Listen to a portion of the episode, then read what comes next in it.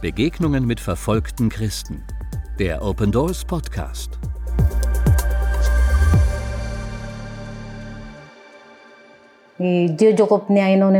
Jesus versorgt uns mit dem, was wir brauchen. Er erinnert mich daran, was als nächstes dran ist und kümmert sich jeden Tag um meine Familie. Es hat uns nichts ausgemacht, was die Verfolger uns angetan haben. Wir haben uns überlegt, wie wir sie segnen können.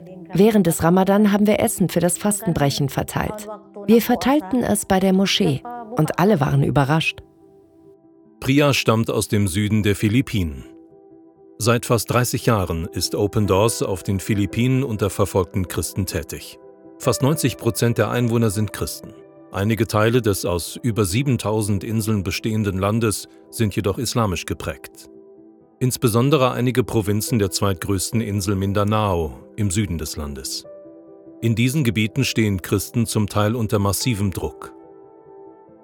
Dieser Teil der Philippinen wird seit Jahren immer wieder von Unruhen erschüttert teils von Muslimen mit einer islamisch-extremistischen Agenda, teils aufgrund von Unabhängigkeitsbestrebungen. Doch während im politischen Bereich etwas Ruhe eingekehrt ist, kommt es immer wieder zu Gewaltausbrüchen zwischen rivalisierenden Clans und Familien. Oft genügt ein kleiner Anlass und in einem solchen Fall wird von allen Clan- und Familienmitgliedern erwartet, die Gemeinschaft mit Gewalt zu verteidigen und auf diese Art ihre Ehre wiederherzustellen. Dass die Christen sich in der Regel der Gewalt verweigern, sorgt neben ihrem Glaubenswechsel dafür, dass sie als Außenseiter besonders unter Druck stehen. Dass Priya Christin geworden ist, hat sie ihrem Ehemann zunächst nicht erzählt, der sie in der Ehe stark misshandelte.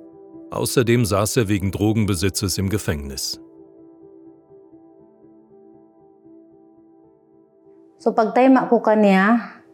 Als ich Christus in mein Leben aufnahm, war mein Mann im Gefängnis. Ich betete zu Jesus und lobte ihn trotzdem. Andere Christen in unserer Gemeinde beteten zusammen mit mir für die Freilassung meines Mannes.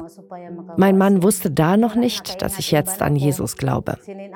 Nach Jahren des Gebets haben sie meinen Mann aus dem Gefängnis entlassen. Ich bin Gott dankbar, dass er mein Gebet erhört hat. Es beruhigte mich zu wissen, dass mein Mann bei seiner Familie ist, denn nun hatte ich meinen Partner, der mir hilft.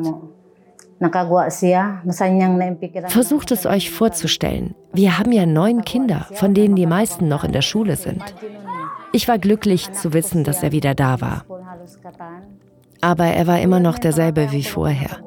Ich dachte, das Gefängnis würde ihn verändern, dass seine Einstellung und sein Verhalten nicht mehr so wie früher ist.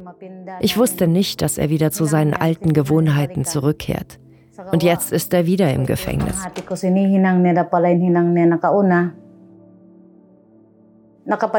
Aber ich bin Gott immer noch dankbar. Denn durch das, was meinem Mann passiert ist, konnten wir eine Hauskirche in meinem Dorf gründen. Ich habe mein Haus geöffnet, damit sich hier alle Christen treffen können.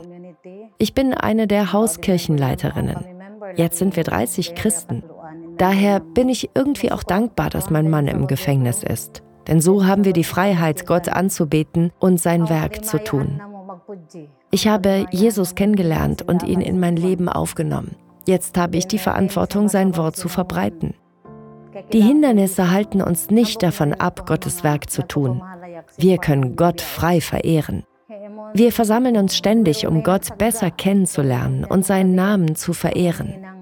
Ich bin Gott zutiefst dankbar. Obwohl ich allein für meine Kinder sorgen muss, hat er mich nie verlassen. Jesus versorgt uns mit dem, was wir brauchen. Er erinnert mich daran, was als nächstes dran ist und kümmert sich jeden Tag um meine Familie. Es hat uns nichts ausgemacht, was die Verfolger uns angetan haben. Wir haben uns überlegt, wie wir sie segnen können. Während des Ramadan haben wir Essen für das Fastenbrechen verteilt. Wir verteilten es bei der Moschee und alle waren überrascht. Wir haben nicht entschieden, wem wir Essen gaben. Jeder, der fastete, durfte etwas haben. Trotz all der falschen Dinge, die die Verfolger uns angetan haben, zeigen wir ihnen weiterhin, dass wir gelernt haben, sie zu lieben. So steht es in Gottes Wort. Liebt eure Feinde, liebe deinen Nächsten wie dich selbst. Das ist es, was wir uns gemerkt haben. Wir denken nicht daran, was sie falsch gemacht haben. Stattdessen zeigen wir ihnen die Liebe von Christus in uns.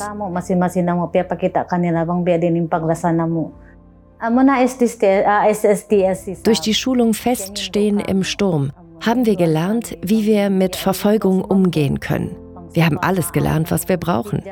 Da habe ich gelernt, wie ich die schlimmen Dinge ignorieren kann. Im Islam wird gelehrt, dass man getötet und enthauptet werden sollte, wenn man dem Islam abschwört. Daher bin ich allen dankbar, die für uns beten und uns unterstützen. Ich bin besonders dankbar, dass ich Christus kennengelernt habe. Danke für eure Gebete. Durch eure Hilfe bin ich heute die, die ich bin. Ehre sei Gott. Priya hat in ihrem Leben viele Herausforderungen durchgemacht, von ihrem misshandelnden Ehemann bis hin zur Verfolgung, der sie als Christin ausgesetzt ist. Ihr Schicksal teilen viele Christinnen im Süden der Philippinen. Bitte beten Sie, dass Gott ihr und den anderen Christinnen die Kraft und Ausdauer gibt, die sie braucht, um weiterzumachen. Und auch inmitten von Schwierigkeiten auf ihn zu vertrauen. Beten Sie auch gerne für Prias Ehemann, dass er Jesus kennenlernt.